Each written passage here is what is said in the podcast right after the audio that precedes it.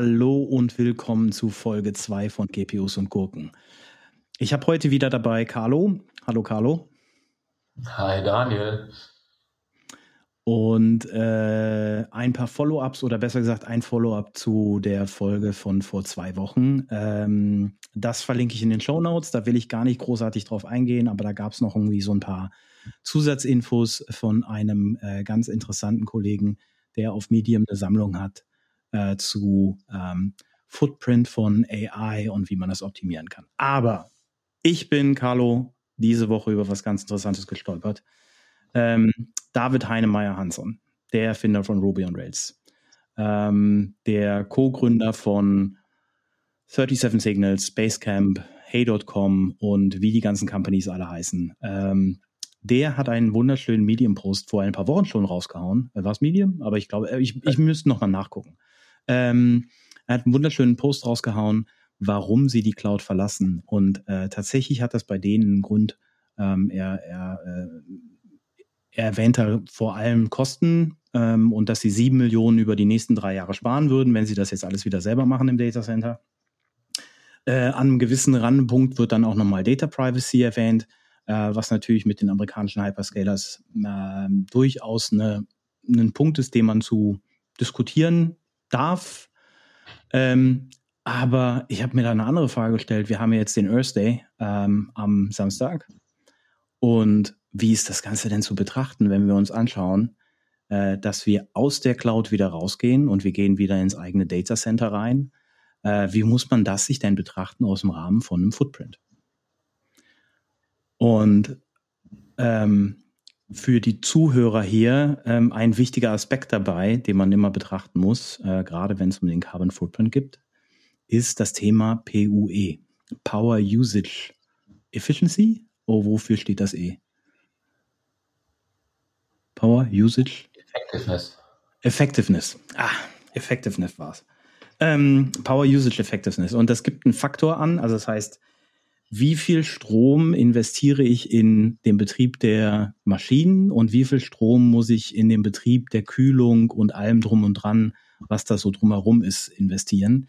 Ähm, und äh, äh, das heißt äh, im Prinzip schon der beste Wert, den man so haben kann, ist eine 1-0. Das heißt, ich investiere nur Strom in den Betrieb der Maschinen und ich investiere keinen Strom in die Kühlung und keinen Strom in das Ganze drumherum. Ähm, das wäre dann der PUE Nirvana. Ähm, realistischerweise sind die Werte aber, die man da so draußen in der Welt hat, andere. Ähm, und das würde ich gerne heute mal mit dir besprechen, Carlo. Sehr, sehr gerne. Ich komme ja ursprünglich so aus dem Data Center Bereich eigentlich. Also waren so die ersten Projekte, die ich vor paar 20 Jahren gemacht habe. Das heißt, wie baut man Data Center, was stellt man da rein und wie kühlt man die? Insofern freue ich mich. Es gab ja vor zehn Jahren schon mal eine, ja, keine große Bewegung, aber zumindest ein Trend, der hieß Green IT und äh, der Standard und äh, diese Definition äh, POE wurde auch in 2007, also vor gut 15 Jahren, vom Green Grid, also so ein Konsortium aus Rechenzentrums und Hardwarestellen, mal definiert, äh, um Transparenz zu schaffen, wie effizient und effektiv Datacenter eigentlich mit Energie umgehen. Denn wir wissen, Datacenter ist ja nichts anderes als eine große Energiemaschine, ein großer Metabolismus. Äh, da steht ein Haufen Computer rum und ich stecke Energie rein und kann dann halt Compute machen. Insofern wissen wir, das ist eigentlich ein reines Energiebusiness. Und die großen Datacenter werden ja heutzutage auch nicht mehr nach Fläche gebucht, und bezahlt und gekauft sozusagen, sondern ich kaufe ihr Rechenzentrumsleistung schon seit vielen, vielen Jahren über ähm, Megawatt-Einheiten, also die, die mhm. energetische Leistung. Insofern ist es natürlich ein großes Thema, mit dem wir uns beschäftigen. Und vielleicht so als, als Rahmenfaktor nochmal sind rund 375 ähm, Terawattstunden, die da pro Jahr verbraucht werden, also rund ein Prozent des weltweiten Stromverbrauchs. Ähm, läuft in den, in den Datacentern sozusagen oder ein Prozent des weltweiten Stromverbrauchs geht da rein. Das ist eine ganze Menge. Insofern ist die Frage, wie gut gehen diese großen Rechenhallen, diese großen Datenfabriken ähm, mit der Energie um, ist schon eine wichtige. Und du hast die Dinge ja gesagt, was geht in die Hülle, ne, ähm, mhm. um zu kühlen, um auf der richtigen Betriebstemperatur zu sein und was ist der Strom, den das Equipment dann selber braucht. Können wir sehr, sehr gerne drüber sprechen, ist ein großes Thema und macht natürlich einen großen Teil des Gesamtenergieverbrauchs und auch des Footprints aus, so wie du gesagt hast. Ja. Also ich meine, jetzt bei DHH äh, kann ich mir das durchaus vorstellen, dass, dass Ihnen das sonderlich wenig interessiert, wenn es irgendwie um die puren Kosten geht. Und wir, wir alle kennen gerade die Tech-Branche in den letzten Jahren. Äh, in, in 2020 haben sie alle investiert, jetzt so in 2022 rudern sie zurück. Ähm, als, als Le Mans-Rennfahrer, als Privatfahrer bei der Le Mans, ähm, neben so ein paar anderen Schauspielern, äh, die man vielleicht noch kennt, äh, interessiert ihn jetzt vielleicht der, der, der Footprint, der Carbon Footprint seiner Serverlandschaft etwas weniger. Deswegen glaube ich nicht, dass das in die Evaluation mit eingeflossen ein, äh, ist. Aber äh, in dem Post ähm, schreibt er halt darüber, dass sie, ich glaube, 3,2 Millionen Cloud-Cost im Jahr hatten und dann irgendwie über die Jahre jetzt äh, 7 Millionen einsparen. Ähm, aber das ist schon eine spannende Geschichte. Also gerade wenn ich mir das so anschaue ähm, und mal überlegt habe, PUE super wichtig, wissen wir. Aber selbst wenn ich jetzt ein ähm, nicht effizientes Data Center hätte, ähm, und was ist überhaupt so ein Referenzwert, müssen wir gleich auch nochmal drüber sprechen. Die Frage, die ich mir gerade so stelle, ist, und das ist jetzt wieder so eine, so eine, so eine klassische Architekten-Build-or-Buy-Frage. Ja, klar, kann ich alles besser selber machen. Ähm, äh, ganz am Anfang ist das immer so eine super Idee. Ganz am Ende steht man, steht man häufig blöd da. Ich will gar nicht sagen immer blöd da, aber häufig blöd da. Ähm, also gerade wenn ich mir das so überlege, was ist sicherlich die bessere Option? Dass ich hingehe und sage, ich mache mein eigenes Power Purchase Agreement, ich kaufe grünen Strom ein, ich mache einen, mache, mache einen Stromvertrag mit einem lokalen Provider und, und kaufe 100% grünen Strom, der dann durch so ein PPA natürlich irgendwie Net Zero ist, nicht, nicht echt Zero. Echt Zero wird natürlich schwierig.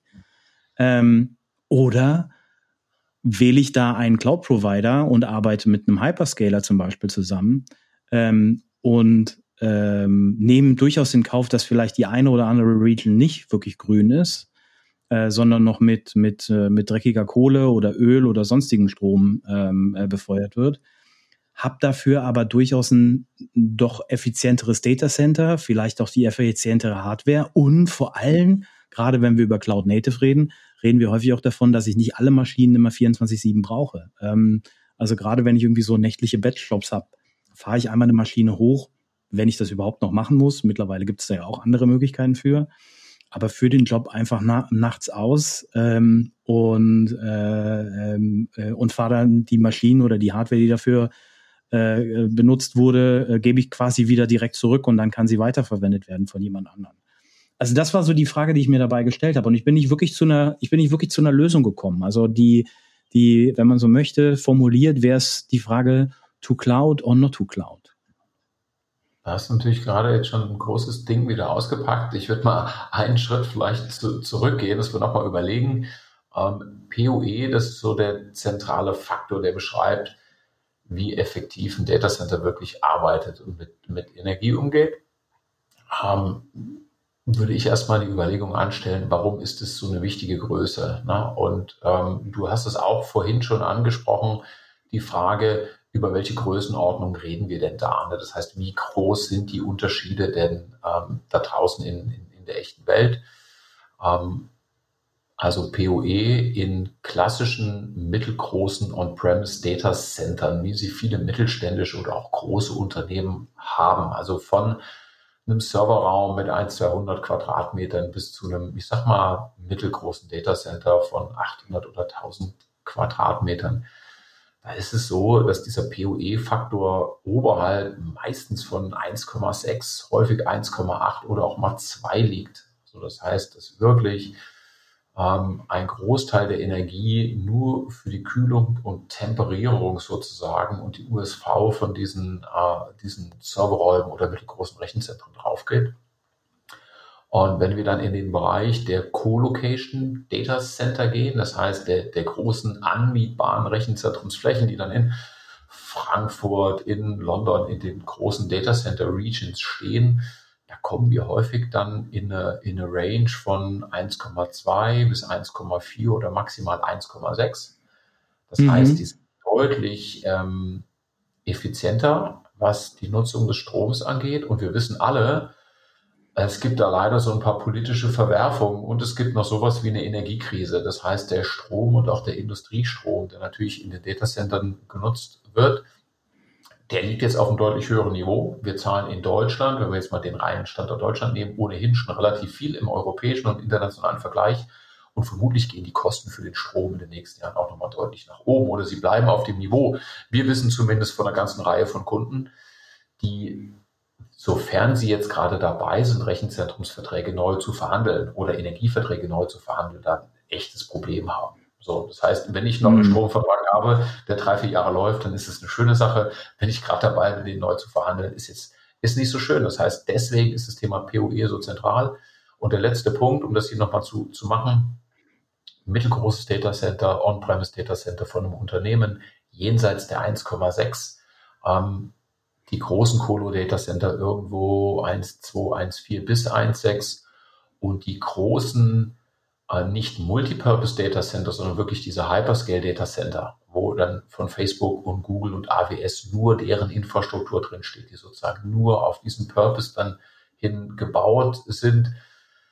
Da sind wir jetzt irgendwo bei 1,1 bis 1,2. Ne? Das heißt, da ja. wird nur 10 Prozent der Energie verloren. Das heißt, das ist wirklich das derzeit effizienteste, was man tun kann über die verschiedenen Measures und warum die so gut sind und was man machen kann und was davon vielleicht auch adaptierbar ist für einen normalen Kunden, der sich jetzt diese Frage stellt, ziehe ich nicht doch einen Teil der Infrastruktur wieder zurück, können wir auf jeden Fall noch sprechen. Also der Punkt ist einfach, die Unterschiede sind gravierend und multipliziert mit den aktuellen Industriestrompreisen und den Preisen, die wir in den nächsten Jahren sehen werden, ist es halt echt viel Geld. So, jetzt muss man einfach mhm. gucken, wie ist der Effekt, den du aufgemacht hast. Die Cloud-Kosten steigen natürlich auch, äh, haben das ja vor ein paar Wochen, Monaten gesehen. Die Preise werden angehoben, egal ob es jetzt AWS, Microsoft oder SAP sind. Ja, also genau. 10 15% on top, relatively easy. Ne? Das heißt, das geht auf jedes, auf jedes Budget von jedem CIO, gehen da in den nächsten ein, zwei Jahren jedes Jahr 10% drauf. Das heißt, das muss man sich genau überlegen und es lohnt auf jeden Fall zu rechnen und es lohnt sich deswegen da mal reinzugucken. Und ja, last but not least, PoE, man muss es erstmal wissen. Es gibt viele Unternehmen, die das für ihr Datacenter gar nicht sagen können. Das heißt, die kennen nur den Stromverbrauch in total, also diese genauen Berechnungen. Da gibt es auch sehr unterschiedliche Methoden. Ähm, was geben wir jetzt für Kühlung aus? Was geht wirklich in die Anlage? Das hängt natürlich auch immer davon ab, wie groß ist meine Infrastruktur. Das heißt, sobald ich wirklich kritische Größenordnung habe an Rechenzentrum und an Infrastruktur, dann kann man da mal reingucken und vor dem Hintergrund Energiepreisentwicklung macht es auf jeden Fall Sinn. Und diese Sprache, die, die Frage, die du aufgeworfen wirst, äh, hast, wird dann da immer spannender in den nächsten Jahren. Ne? Hm. Ich, ich habe mich gerade ja, ich habe mich gerade gefragt, was du, als du gesagt hast, ähm, also Hyperscaler ist für mich relativ klar. Ja, also wenn ich wenn ich mir eine Facebook angucke, wenn ich mir eine Google angucke, die entwickeln ja sogar ihre eigenen Hardware.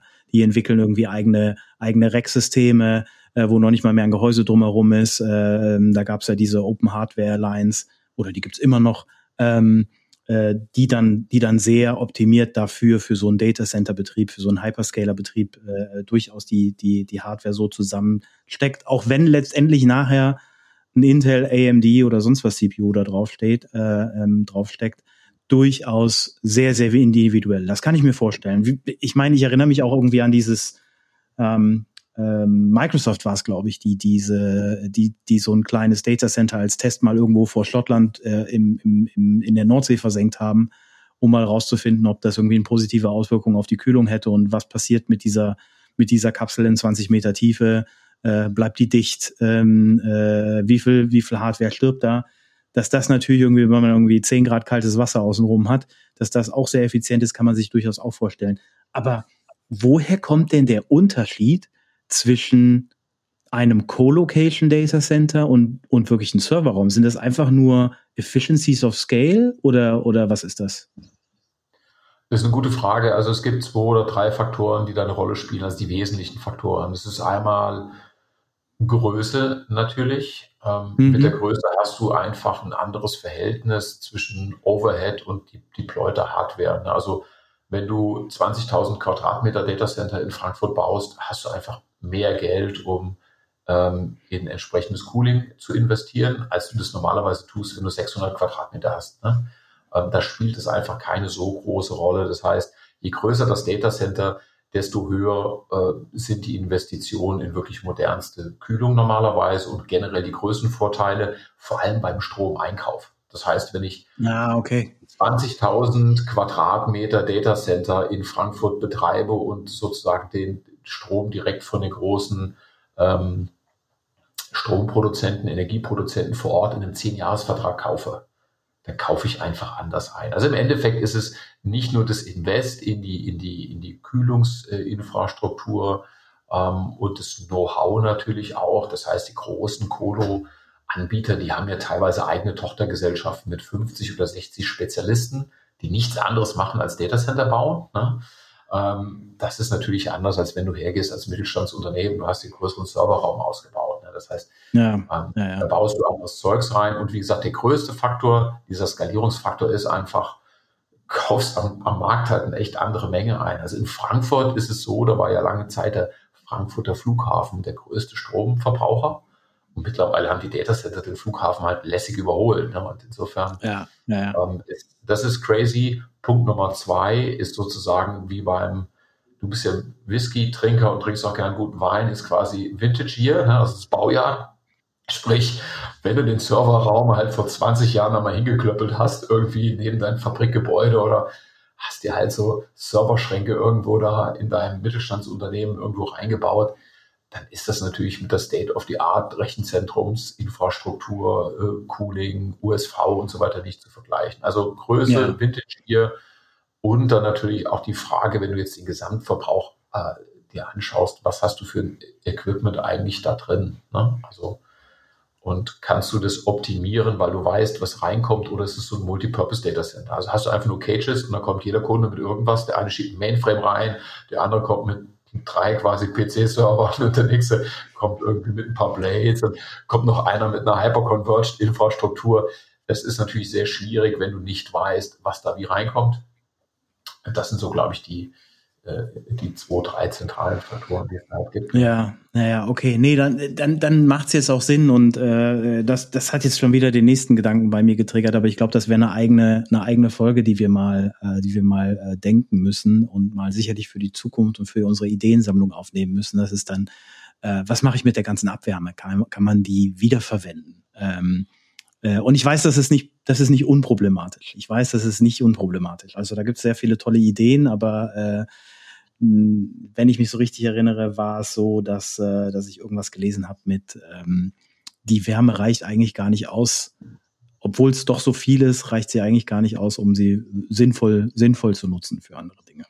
Aber ihr habt doch zumindest bei euch ein, ein schönes Beispiel, oder? Das kannst du auch nennen. Ja. Okay. Es, ja, es, äh, Practice, ne? die, die, die Größenordnung ist ja mal eine andere Sache. Es hat ja einen symbolischen Wert und, und dann hat es sozusagen einen echten Wert in Zahlen. Ja, also ähm, äh, ich wollte eigentlich meinen Arbeitgeber größtenteils hier raushalten, ähm, aber äh, bei uns gibt es seit äh, einem guten Jahr auf dem Campus einen, einen Außenpool, äh, der auch jetzt, glaube ich, die Tage aufgemacht hat. Ähm, und ein Teil der Abwärme aus dem Data Center wird, äh, wird benutzt, um, um den Pool zu heizen. Ähm, auch nicht unproblematisch. Auch nicht unproblematisch. Ich weiß, da hat man lange auf die entsprechenden Teile gewartet, dass das, äh, dass das funktioniert. Ja, ja, aber das ist, okay, das aber ist der Punkt, auf den es hingeht. Um vielleicht nur in, in Ergänzung, wir können mal gucken, ob wir das nochmal aufgreifen in der Zukunft. Denn ähm, einige werden das wissen, ansonsten ist es relativ neu. Also diejenigen, die im, im Datacenter-Bereich ähm, aktiv sind. Es gibt ja eine erste Fassung eines sogenannten Energieeffizienzgesetzes von der aktuellen Bundesregierung.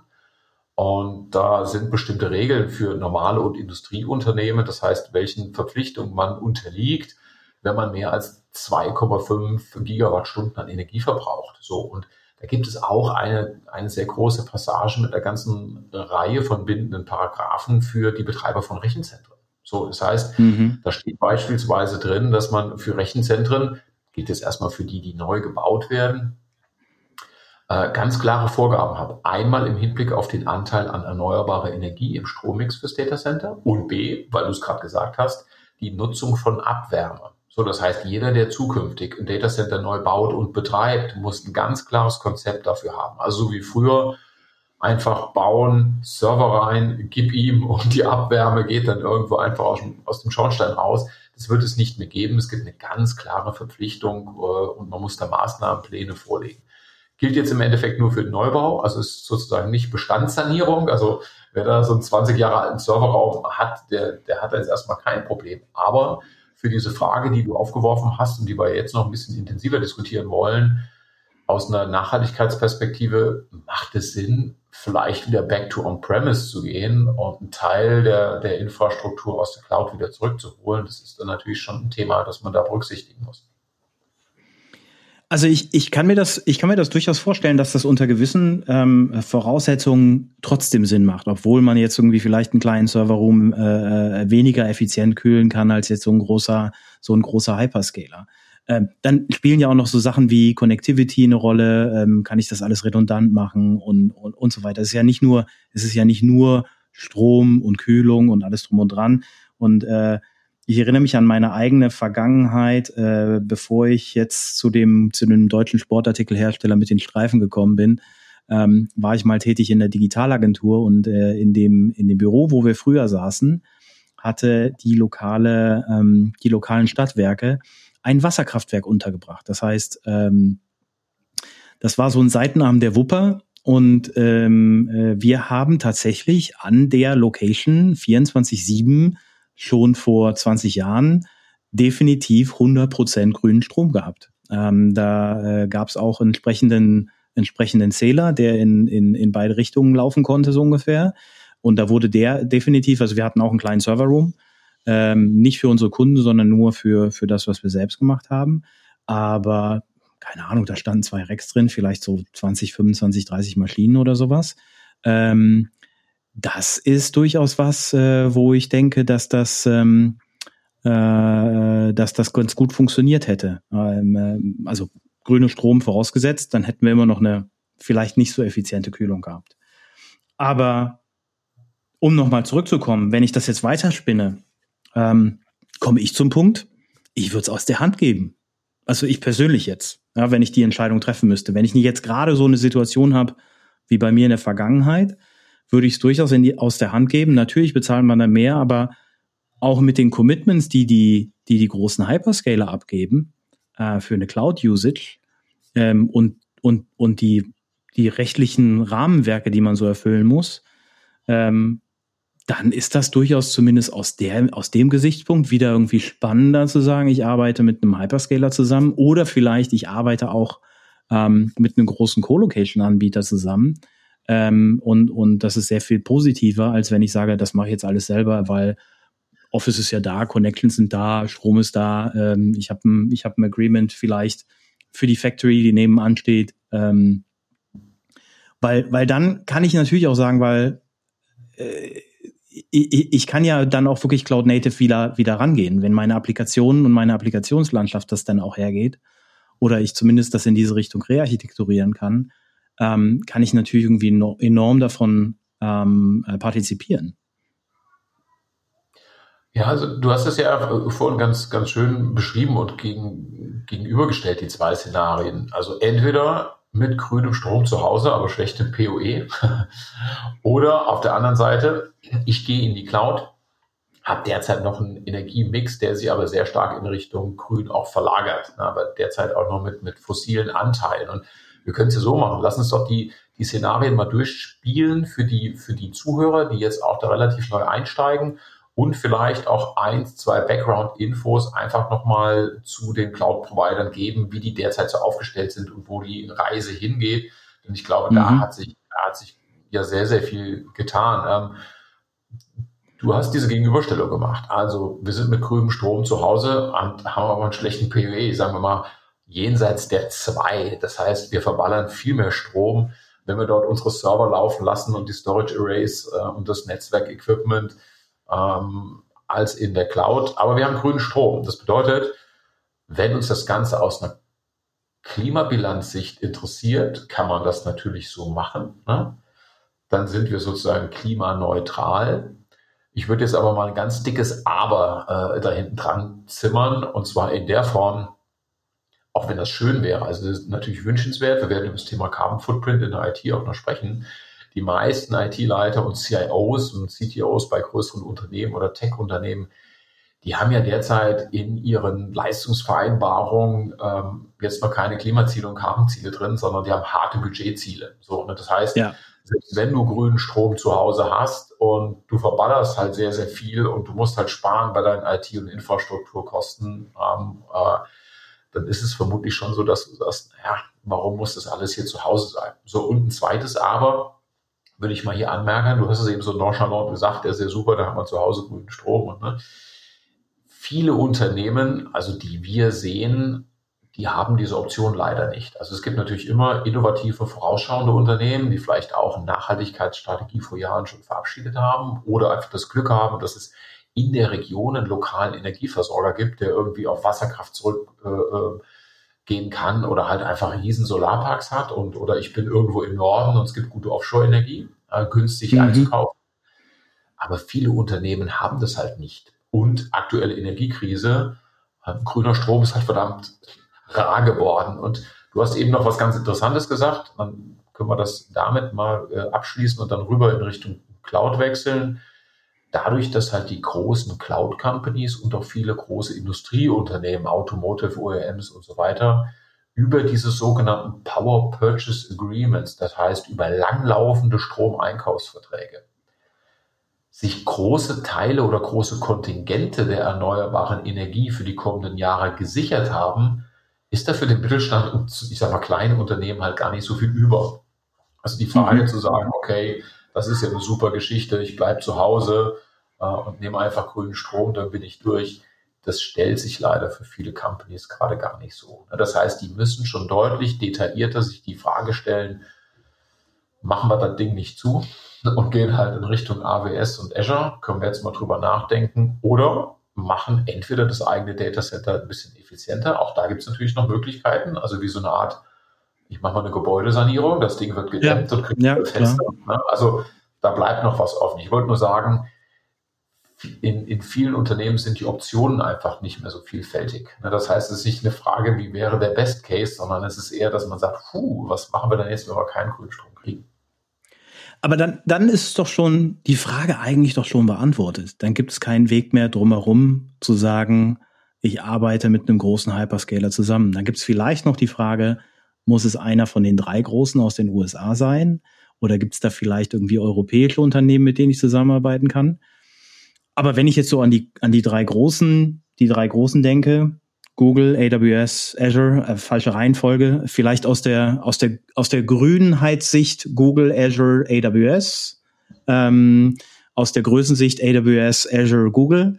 Ähm, also wenn ich, wenn ich an die denke, dann ist es ja durchaus, ähm, zumindest aus dem Sustainability-Gesichtspunkt, die richtige Entscheidung zu sagen, ich arbeite mit einem Hyperscaler, ich mache meine Architektur Cloud Native. Am besten gehe ich zu Google, weil die sowieso schon relativ grün dastehen. Ähm, und habe dann gegebenenfalls vielleicht andere Schwierigkeiten, Data Privacy Problematiken und sowas alles. Ja. Also du ist ein, ist ein guter Punkt und ich glaube, da kratzen sich derzeit auch viele Leute am Kopf und sagen, hm, was ist das Richtige? Wir müssen eine Sache vielleicht noch eingestehen, auch wenn wir ja hier bei äh, GPUs und Gurken aus der Nachhaltigkeitsperspektive immer argumentieren, was super wichtig ist, ähm, denn wir wissen, geht riesen viel Energie durch die Leitung, wir haben einen mhm. Footprint und hey, Digitalisierung wächst immer noch wie blöd. Das heißt, unser Fußabdruck wird größer und in anderen Sektoren wird er teilweise kleiner oder bleibt gleich. Das heißt, die Verantwortung ist da. Aber ich, ich denke, wir dürfen mal nicht verkennen, dass es noch einige Gründe gibt, die etwas gewichtiger sind als unser Grund. Was schade ist, ne? zukünftig wird vielleicht der, der, der Entscheidungsfaktor ähm, Nachhaltigkeit wichtiger werden. Das heißt, ich persönlich glaube nicht, auch wenn es natürlich Unterschiede gibt zwischen AWS, äh, Google und, und Azure und auch den anderen, die es noch gibt im Markt, dass die primären Gründe vermutlich sein werden, allgemeine Cloud-Strategie, wo sind meine ganzen SaaS-Dienste, wo habe ich jetzt schon 80 Prozent meiner Daten. Also ich persönlich glaube jetzt nicht dran, weil irgendwie entweder äh, AWS oder, oder Azure ein Catch-up machen und, und, und sozusagen dieses Kopf-an-Kopf-Rennen, wer hat mehr grünen Strom, wer hat mehr installierte äh, erneuerbare Energien rund um seine Datacenter und, und, und. Also ich glaube nicht, dass die Leute in großem Stile den, den Cloud-Provider deswegen wechseln werden. Aber was wir natürlich auch sehen und ja versuchen ist, alle Kunden machen Druck auf ihre Cloud-Provider, dass sie mhm. besser werden. Und der Trend geht ja zumindest in die Richtung, du siehst es ja auch im Daily Business, wir auch. Es gibt glücklicherweise diesen Wettbewerb der großen Hyperscaler untereinander. A, klimaneutral zu werden, wenn sie es nicht schon sind, bis 2025, 2030. Die installierte Leistung sozusagen an Renewables, die sie selber haben, hochzufahren, den Anteil an erneuerbaren Strom hochzufahren und dafür zu gewähren, dass man halt nicht nur den grünen Strom einkauft, aber vielleicht nachher trotzdem äh, braunen Strom bekommt, sondern wirklich auf der physikalischen Ebene. Ne? Äh, Dafür sorgen, dass es grün ist. Auf drei bis fünf Jahre hinweg kann man wohl sagen, dass Kunden, die auf dem Hyperscaler betreiben, klimaneutral und auch sehr effizient betreiben. Das kann man, das kann man, glaube ich, auf jeden ja. Fall sagen. Das ist eher die Frage, wie man das dort nutzt und wie man Operational Efficiencies äh, noch hebt, ist vermutlich ja. sogar wichtiger, als zu gucken, äh, wer ist jetzt von den dreien irgendwie da mal fünf Prozent vorne. Ich meine, netter Nebeneffekt, das ist das, was, was, was mir immer aufgefallen ist, wenn ich, wenn ich intern mit Kollegen spreche. Vor äh, fünf Jahren, vor drei Jahren kam ich auf die Kollegen zu, sag, hey, wir können kosteffizienter werden, wir müssen kosteffizienter werden, äh, wir müssen die Ressourcen, die wir da einsetzen, irgendwie besser nutzen. Und wir können irgendwie den Cloud-Setup noch optimieren und hier ist noch was Geld drin und hier ist noch was Geld drin und hier ist noch was Geld drin. Dann wurde schon häufig irgendwie mit so einem abwinkenden Handbewegung so abgetan, ja, äh, da müsste ich ja jetzt irgendwie einen Monat Arbeit investieren, um, um jährlich 3000 Euro zu sparen oder 5000 Euro zu sparen. Das rechnet sich ja nicht. Und das ist durchaus ein Punkt, wo ich den Kollegen sogar recht gebe. Ja. Aber, und das ist jetzt das Interessante, jetzt komme ich ähm, mit einem anderen Aspekt um die Ecke und sage, könnt ihr mir helfen, den Planeten zu retten ähm, und weniger Strom zu verbrauchen. Und tatsächlich die gleichen Kollegen, die vorher gesagt haben, ach, langweile mich nicht mit dem Thema, sagen jetzt, oh, das ist ein spannendes Ding, da bin ich sofort dabei. Ähm, was können wir tun? Was können wir machen? Wie können wir, können wir da besser werden? Ich habe aber noch eine Sache, ich habe das vorhin so einfach runtergerattert und du hast es nochmal ange angewendet. Wir haben gesagt, so Google Platz eins, Azure Platz zwei, AWS Platz drei. Sollen wir nochmal ganz kurz für unsere Hörer zusammenfassen, wo die stehen jeweilig? Also Google klimaneutral aktuell, Zumindest in den. Äh, Seit 2007 nach den gängigen Standards, ähm, weil sie natürlich auch viel grüne Energie immer eingekauft haben. Mhm. Ähm, und in den kommenden Jahren will man dort so weit sein, dass man garantieren kann auf der physikalischen, auf der Leitungsebene, dass die Nutzer sozusagen in der Google Cloud wirklich grünen Strom bekommen. Und nicht nur gekauft, sondern echten grünen Strom. Echten grünen Strom. Direkt sozusagen vom Windrad über die Stromleitung, lokal oder über quasi ein Power Grid bis dann ins Data Center. Das ist natürlich ein ambitioniertes Programm. Da muss man natürlich auch mit Lastverschiebung immer gucken, wo habe ich gerade viel Wind, wo habe ich gerade viel Sonne, ähm, wie kann ich die Workloads zwischen meinen Datacentern in den Regions so verschieben, dass ich dann wirklich das garantieren kann. Das ist natürlich ein hartes mhm. Ding. Gerade mhm. wenn ich halt mit, mit, Renewables fahre und nicht jetzt auf Wasserkraft setzen kann, die halt dann immer konstant läuft. Also das ist ein cooles, ambitioniertes Programm und was man sagen kann, also Google ist seit Jahren auf jeden Fall federführend, auch was die Transparenz angeht. Also die Frage, wie ist der POE, wie ist der Carbon Footprint, was habe ich an Wasserverbrauch ähm, im Data Center. Das heißt, POE ist jetzt ja quasi nur ein, eine Dimension. Wenn wir über Nachhaltigkeit jetzt mal im größeren Stil reden, muss ich mir natürlich noch viel mehr Sachen angucken. Also Klar. Das ist schon Leading Edge. Und ja, dann, dann kommen wir mal zu Microsoft. Gehen wir Platz zwei. zwei. Möchtest du? Äh, ich habe die, ich habe die Wert, ich habe die Werte nicht nicht auswendig äh, auswendig parat. Ich weiß, dass sie, dass sie gar nicht so schlecht dastehen, dass es äh, ähm, über die Power Purchase Agreement, glaube ich, jetzt 23, 24 Mal erreichen sie es. Ähm, äh, wirklich net, net neutral sind und aber das Commitment haben bis oh, jetzt musst du mir helfen, ich weiß nicht genau, ich glaube 2030, ähm, äh, negativ sein wollen und bis 2040 alles negiert haben wollen, was seit der Firmengründung je, je ausgestoßen wurde. Irgendwie sowas war das. Genau, klimaneutral bis 2030 und ab diesem Zeitpunkt in, in die umgekehrte Richtung, also dann klimanegativ sozusagen. Klimanegativ, ja. Und dann will man bis 2050 alle Treibhausgasemissionen, die seit der Firmengründung 1975 entstanden sind oder in die Atmosphäre äh, gegangen sind, will man die zurückholen und Anteil Erneuerbarer soll bis 2025 bei 100 Prozent liegen. Also ist schon gut, ist, mhm. ist, ambitioniert, wobei man halt sagen muss, von 1975 bis 1990 waren das jetzt auch nicht so viel an Emissionen. Also das setzt Microsoft dann sozusagen auf einer, auf einer Backe ab. Aber es ist, es ist trotzdem wichtig, das zu machen und zu zeigen und diese ambitionierten Ziele zu haben. Ich glaube, man muss eine Sache ganz deutlich sagen. Die, die Hyperscaler sind, sind Vorreiter. Es ist ganz wichtig. Ähm, die sind auch immer noch nicht am Ende. Ich meine, wir wissen auch zum Thema Carbon Footprint, wir sind weit davon entfernt, dass ich auf Knopfdruck in Realtime diese ganzen Sachen habe, aber das ist wichtig, dass es diese Ziele gibt, denn die kaskadieren natürlich runter auch auf die ganzen mittelständischen Hoster und die ganzen anderen Data Center Provider. Die machen denen das natürlich nach. Die Kohleanbieter sind selber auch schon alle relativ weit. Mhm. Und insofern glaube ich, gibt es der Branche den richtigen Impuls und, und schiebt das Ganze in die, in die richtige Richtung. Und ja, last but not least, AWS hat auch riesen viel gemacht. Der Adrian Cockcroft, der früher Chefarchitekt bei Netflix war und dann lange bei AWS, hat die letzten Jahre, bevor er jetzt quasi retired ist und nur noch cooles Zeugs macht, ähm, auch damit verbracht, diesen Sustainability-Bereich auszubauen. Und da gibt es auch ganz viele tolle Initiativen. Ich glaube, AWS hat etwas später erst gesehen, dass das auch marketingmäßig natürlich ein Hammer-Thema ist. Ne? Also manchmal muss man was? genau immer unter die Haube gucken, was dann passiert und wie viel ja. ist sozusagen Klimamarketing. Ich will jetzt nicht Greenwashing sagen, weil viele dieser Initiativen gibt es ja wirklich, aber ja, es ist auch ein Marketing-Play. Ne? Was aber tatsächlich einen Grund hat, ähm, äh, den mir ein Kollege von AWS gesagt hat, der ein CISO vor, boah, ich weiß nicht, vor Ewigkeiten schon hat eine interne Policy erlassen, die im Prinzip verbietet, über Internas zu sprechen. Ähm, und die greift bis heute. Und jedes Mal, äh, jedes Mal, wenn jemand aus dem, aus dem Sustainability-Bereich da irgendwie was, was publik machen will, dann kommt irgendwie einer um die Ecke aus dem, aus dem IT-Security-Bereich und sagt, Moment, ähm, da müssen wir nochmal noch mal genauer drauf eingehen.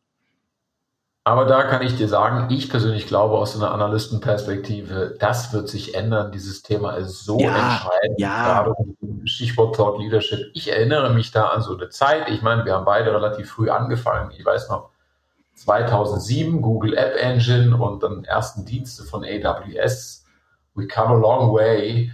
Und wie lange hat es gedauert, bis man diese verdammten Datacenter-Standorte irgendwann mal genannt hat? Ne? Das war das große ja, Geheimnis. Ewigkeiten. Und, äh, das Thema Transparenz, gerade wenn es um die Klima- und Nachhaltigkeitsdinge geht, das wird kommen. Ähm, man sieht es auch über die Gesetze. Ich glaube, die Verpflichtung der großen Datacenter und Cloud-Provider, noch viel transparenter zu werden, das wird auch von Regulierungsseite noch stärker kommen. Und die ganzen Finanzinvestoren sind ja alle börsengelistet, die Companies, die fordern das genauso ein. Das heißt, vermutlich können wir diese ganzen Sachen mal ganz entspannt in den Quartalsweisen äh, Nachhaltigkeitsberichten dann halt und ESG-Report alles nachlesen. Insofern, das ist, das ist easy und ist eine coole Lektüre vielleicht einfach, wer Bock hat, sich da mal so rein zu grooven.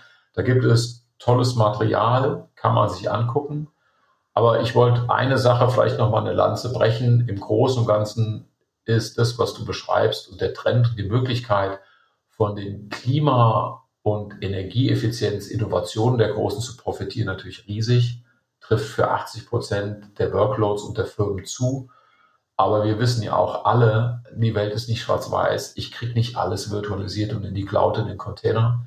Ich habe teilweise immer Dinge, die ich im eigenen Datacenter auch noch irgendwie laufen lassen muss, sei es aus Latenz, sei es aus Sicherheit, sei es aus welchen Gründen auch immer.